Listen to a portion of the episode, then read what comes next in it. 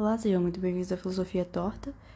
É, eu não estou mais no Rio de Janeiro, agora eu moro em Portugal, vim aqui para estudar, então vou ficar aqui temporariamente. Não sei que, quanto tempo, mas vou ficar aqui um tempo. E eu sou uma pessoa que eu sofro bastante por antecipação. Eu tô aqui faz dois meses, ainda não comecei a estudar. Vou começar, acho que semana que vem. É, eu penso muito no futuro, enfim, eu, eu penso, ah, mas nem vivi ainda, nem tive contato com as pessoas, nem com o estudo, e já fico, ah, mas eu acho que eu não vou ficar aqui, talvez eu volte. E eu fico planejando muito o futuro, um futuro que não é próximo, é um futuro que é daqui a 5, 6, 10 anos, eu não faço ideia. Eu não sei nem o que vai acontecer amanhã exatamente, que mude as minhas, os meus pensamentos, me mude de rumo, me borde de cabeça para baixo, eu não sei o que vai acontecer. Só que eu eu planejo, só que planejo coisas que não estão no meu alcance, isso é preocupante, e aí a minha cabeça não para, com vários pensamentos ao mesmo tempo, é, pessimistas sobre, sobre o amanhã, que não estão no meu controle definitivamente. E as coisas que estão no meu controle, acaba que eu não faço, justamente por esse pessimismo, sabe? De estar pensando tanto em outras coisas. E isso é difícil. Ao mesmo tempo que minha cabeça não para e eu penso muitas coisas ao mesmo tempo, enfim. ao mesmo tempo também eu tenho momentos em que eu simplesmente não penso nada, sabe? Não é nada, nem algo ruim, nem algo bom. É só neutro, mais depressivo e uh, desmotivado, falta muita muita, muita vontade, sabe? Muito desânimo. Então é, é sempre assim. Estou alternando entre esses polos de desânimo e pff, não aguento mais e, e minha cabeça não para. É estranho. É estranho. Mas eu tô pensando muito ultimamente, meus pensamentos de ansiedade não tem parado. E isso tem me feito sofrer um pouco. Sofrer desnecessariamente. Eu tenho uma carga, eu tenho é, dores que eu não sei de onde vem. Eu tenho lágrimas que escorrem do meu rosto. Eu não sei por que elas estão escorrendo. Eu não sei porque eu estou triste. Às vezes eu só aceito e só deixo passar. Às vezes não passa. E eu respeito. Eu. Eu aprendi a lidar comigo na terapia. E minha relação é um pouco melhor, um pouco melhor. Eu consigo entender o que tá se passando, eu consigo me controlar. Eu consigo pensar, hum, eu acho que eu estou prestes a ter um surto de raiva. E eu percebo, hum, eu quero gritar. Eu quero, eu quero xingar quem está fazendo me sentir isso, sabe? Mas eu percebo. E por perceber, eu não faço. Antes eu não percebia e as, as emoções só vinham e eu gritava e eu xingava e. Hoje não, hoje eu entendo que, ok, estou passando por algo, isso aqui vai. vai. eu vou explodir em algum momento. E aí eu não explodo porque eu sei que eu não quero, então eu consigo controlar. É algo controlado, mas mesmo assim, não é fácil de lidar. Às vezes eu, nesse exato momento, eu simplesmente enjoo da minha personalidade. Eu fico com um pouco, um pouco de raiva. Eu queria muito ser alguém mais otimista, mais, mais feliz, mais tranquilo com as coisas da vida. Um pouco mais relaxado e aceitando o que a vida oferece, sabe? E vivendo o agora, vivendo o que a vida tem pra, pra gente. Mas eu. Eu sofro muito. Sofro muito com, todo mundo. O tempo todo, com todas as coisas. Eu sofro muito. Sei que não tem necessidade. Sei que não precisava ser assim. Mas eu não consigo. Eu não. Eu não consigo agir de outra forma que não seja essa. Eu não consigo sentir outra coisa a não ser isso. A dor que eu não sei de onde vem. O desânimo, ou às vezes me dá um pico de energia e eu faço tudo e eu planejo tudo. Ah, eu vou aprender isso, isso, isso, essas 300 línguas e e eu vou fazer cinco faculdades e vou ser isso, vou abrir uma empresa, vou fazer isso e aquilo e aquilo e faço uma lista de tudo que eu sonho e planejo. São tantos sonhos que eu já me perdi no meio deles e não faço ideia de qual que é o meu sonho. Se eu tenho um sonho, se eu realmente quero algo, algo disso tudo. Isso aqui tá mais pra um desabafo, não um episódio de podcast. É, se um dia eu for fazer terapia, provavelmente isso aqui vai pra minha terapia, tá? É, eu tenho percebido que eu, eu, eu analiso muito bem as coisas, principalmente a mim. Eu sei dos meus defeitos, e eu sei que existem defeitos, já dizia Clarice Spector. Existem defeitos que, que simplesmente estruturam a sua personalidade, estruturam quem você é. Então tem defeitos que sem eles, parte de mim, parte de mim desabaria. Então, para ser melhor e evoluir como ser humano, você tem que abrir mão de muita coisa que que é sua.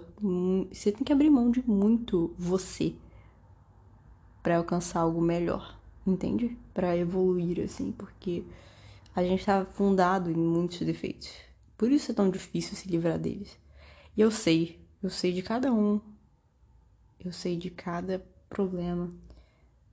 Eu sei ou não da raiz dele.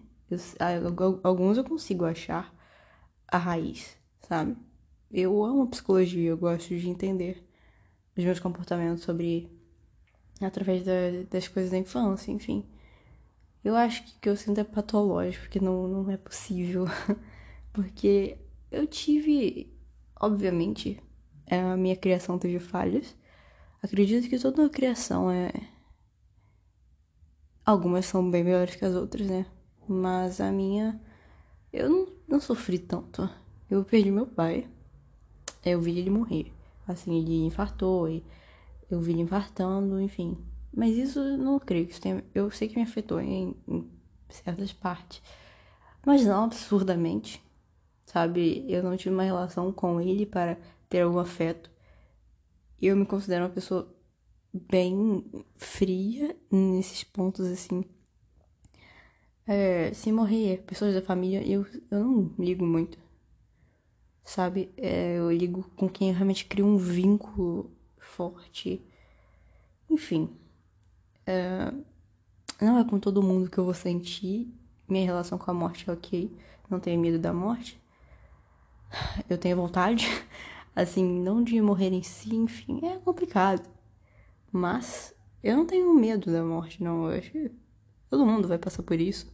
A vida não é fácil. A vida não é fácil. Se você acha que a vida é fácil, você é um otimista maluco, porque não é fácil. Não é fácil.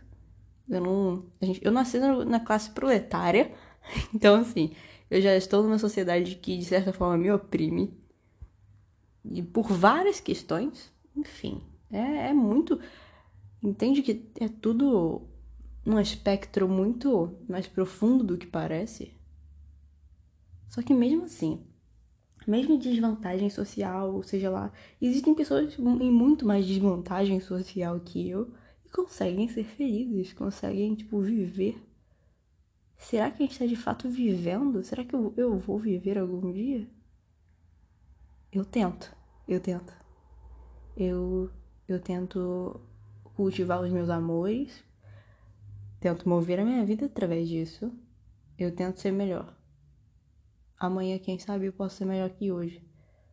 Eu tento. Tem dias que eu desabo, tem dias que eu me perco. Tem dias que eu me acho. Às vezes eu faço tudo isso no mesmo dia. Me acho e perco. Eu me acho de novo.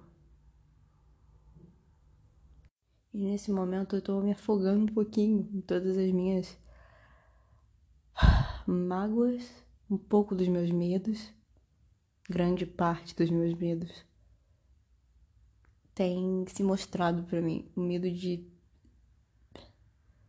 de ficar sozinho, o medo da solidão, sabe? Eu tenho momentos muito bons na solitude. Eu tenho, eu fico mais sozinha do que com pessoas ao meu redor. E tem sido assim por por alguns anos.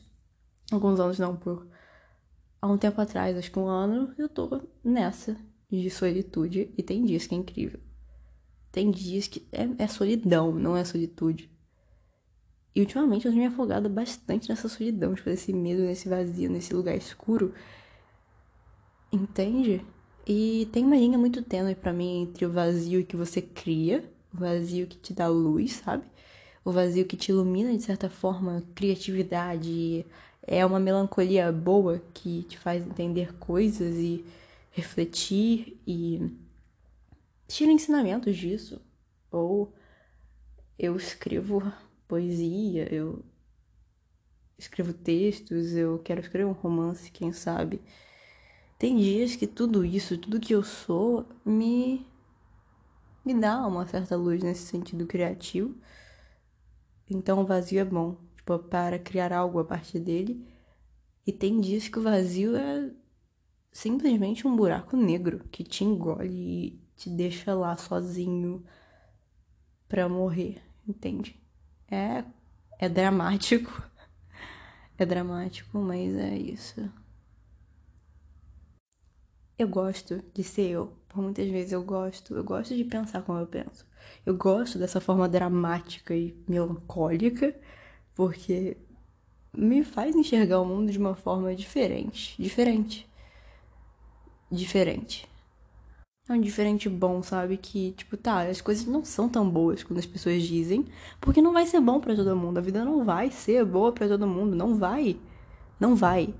As pessoas sofrem Muitas pessoas sofrem por outras pessoas. Muitas pessoas são exploradas fisicamente, muitas pessoas são violadas, violentadas e não vai ser fácil. Não vai ser fácil. A vida é boa para quem? Eu me faço essa pergunta. Hoje em dia com as redes sociais e é, eu, eu me pego passando no TikTok, por exemplo, e aí eu vejo um vídeo de, de pessoas de barco na Itália e vivendo um verão italiano com seus amigos e sorrindo, com uma legenda: Ah, a vida é boa. A vida é boa para quem? Para quem? Me fala para quem? Porque eu tenho certeza que a vida é boa, mas para uma determinada classe de gente que entende. A gente vive num mundo, numa sociedade que você precisa de dinheiro para viver, precisa de dinheiro para comer, precisa de dinheiro para para o lazer, para as coisas que antes, sabe? Entende que lazer não é gratuito, então a vida é boa para quem? Eu tenho bom, condições limitadas, porque eu também não sou assim, mas é ultimamente eu tenho ficado muito sozinha num quarto e pensando, por isso que minha cabeça não para. Mas viajar é bom, estar com quem você ama é bom. Imagina quem é sozinho e não tem para onde ir fisicamente. Sabe? Não tem. É, é péssimo. Então a vida é boa, sim, mas a vida é boa para pessoas. A vida é destinada para pessoas. A sociedade não foi feita para incluir certos grupos, não foi feita para certos grupos sociais. Não foi. Não foi estruturada para certas pessoas. Como as pessoas negras ou pessoas LGBTs, enfim. Uh, as, a, a sociedade não foi construída para essas pessoas, que é a minoria, a, a ironia da minoria que é a maioria. Enfim, só tô dando exemplos de desigualdades sociais e, enfim, os furos que essa sociedade dá pra gente. É um furo evidente, é um erro evidente que acontece e vai acontecer, vai continuar acontecendo. Então, é sempre bom perguntar para quem as coisas são boas. Eu sou brasileira. As pessoas costumam muito falar: ah, o Brasil deu errado, o Brasil é um país horrível, ah, o Brasil isso, o Brasil aquilo. O Brasil é ruim para quem? Ele está sendo péssimo para a maioria que é proletária, a maioria trabalhadora, a maioria que é pobre. Entende? A maioria é pobre, a maioria proletária, a maioria trabalha para alguém. E quem é esse alguém? Entende? Quem, para quem que, que é ruim? Para mim pode ser ruim, mas para os grandes burgueses tá ótimo. Tá ótimo, tá dando tudo certo. Sabe? Eles vão lutar para que as coisas deles dê certo. Seja um agronegócio, seja os seus negócios. Ele não vai se importar se tem gente passando fome ou se. se sabe? Pra, se pra ele estiver dando certo, tudo bem, porque é assim que funciona. É assim que funciona. E vai continuar assim. A não ser que haja uma puta de uma revolução, que é muito difícil, vai continuar assim. Ok, já, já expus muito meus ideais, mas. Entende? Eu só quero. Eu só quero deixar claro que eu sou muito pessimista, desculpa por isso. desculpa. Acho que eu enxergo uma realidade um pouco cruel da vida. Também tem uma realidade boa. Também tem. Você pode. Você pode ser feliz, como eu disse. É, eu acho que. Tem pessoas que têm menos que eu e vão ser muito mais felizes do que eu sou. Então aí também tem uma questão de mente. Eu odeio essa palavra. Mentalidade. Porque do mindset em inglês. Que os, as pessoas usam e os, os caras usam.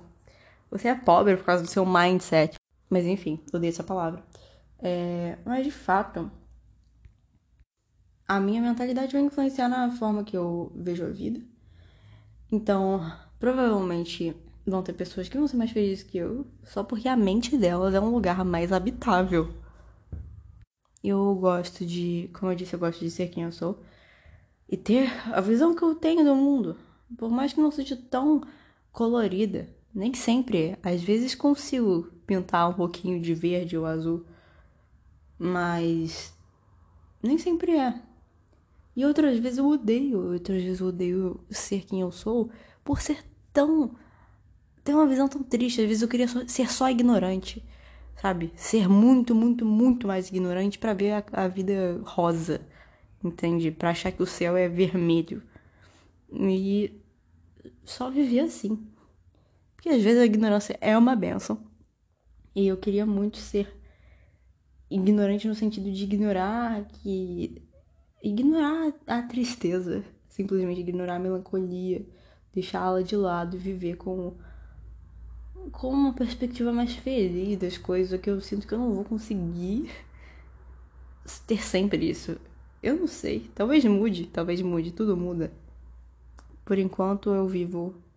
E só de falar já melhorei um pouco. Tava bem ferrada quando comecei a falar, mas já tem 17 minutos que eu tô falando e tá tudo bem. Então vai ficar tudo bem. Por mais que eu seja assim, eu no fundo acredito que vai dar tudo certo. Vai, dar... vai, vai ficar tudo bem. Vai ficar tudo bem. Eu só preciso silenciar a mente um pouco. silenciar os pensamentos. E pensar um pouco fora do, do que você é. Pensar que tá, é, o, que, o que é meu e o que é pensamento de, de pensamento intrusivo, sabe? O que é meu, o que é meu, o que é meu e o que é só a deixa dos defeitos que estruturam quem eu sou. Isso é complicado, mas é, é não sei se deu para entender. O que sou eu e o que, o que faz parte dos defeitos que também fazem parte de mim. Porque os, os defeitos, eu vou cuidar deles para que eles possam ser extraídos, sabe? Como se estivesse minerando ali para o âmago da sua alma, o, o, íntimo do íntimo, do, sabe, do interior de tudo é um diamante e você está escavando em volta para tirar as pedras, para tirar a rocha. Então, eu acho que esse eu, eu realmente acho que no fundo pode ter algo bom, e para achar esse diamante, essa, esse eu verdadeiro e achar quem você é, e, sabe? Entender quem você é, por que você é. É o, o âmago de tudo, é a verdade, sabe? Talvez até um, um certo propósito se conhecer. Tem muita gente que vai morrer sem saber quem é. Então acho que isso é importante para mim. E tem muita coisa que não é nossa, muita coisa que é intrusivo, seja sabe? Seja por, por sinais que a gente captou das outras pessoas, seja por coisas que a gente foi ensinado, sabe? Tem, é uma complexidade muito grande. Quando você começa a pensar assim, você começa a entender crenças como o budismo, uh, que, que você precisa silenciar um pouco sua mente, saber que, que pensamentos são, são o que, sabe? De onde vem e viver o presente da forma que ele tem que ser vivido fazer tudo que você tiver que fazer agora, porque o futuro é muita ilusão, o futuro. A gente põe muita expectativa em cima Só que quando você vê, ele já chegou e ele já é presente. E aí, tudo que você falou que ia fazer no futuro não aconteceu, porque você precisava começar hoje. Que as coisas não vão simplesmente, ah, no futuro, como se você fosse teletransportar para lá. Não, ele vem até você. Então as coisas precisam acontecer agora. E chega de sofrer antecipadamente, meu Deus, chega. Você não sabe como vai ser no trabalho, você não sabe como vai ser na faculdade, você não sabe como que vão ser as pessoas, não se baseie tanto na experiência das outras pessoas. Tipo, ah, eu fui para tal lugar e me trataram mal. Você não sabe como vai ser com você, não sabe as pessoas que você vai lidar, você não sabe. E se for ruim, tudo bem. Sacode a poeira e segue, sabe? Se alguém for mal educado com você, isso diz mais sobre a outra pessoa do que sobre você. E faz o seu, cara, faz o seu. Seja, seja quem você acredita que deve ser um dia de cada vez e vai dar tudo certo. É isso, obrigado por ouvir até aqui 21 minutos de falação.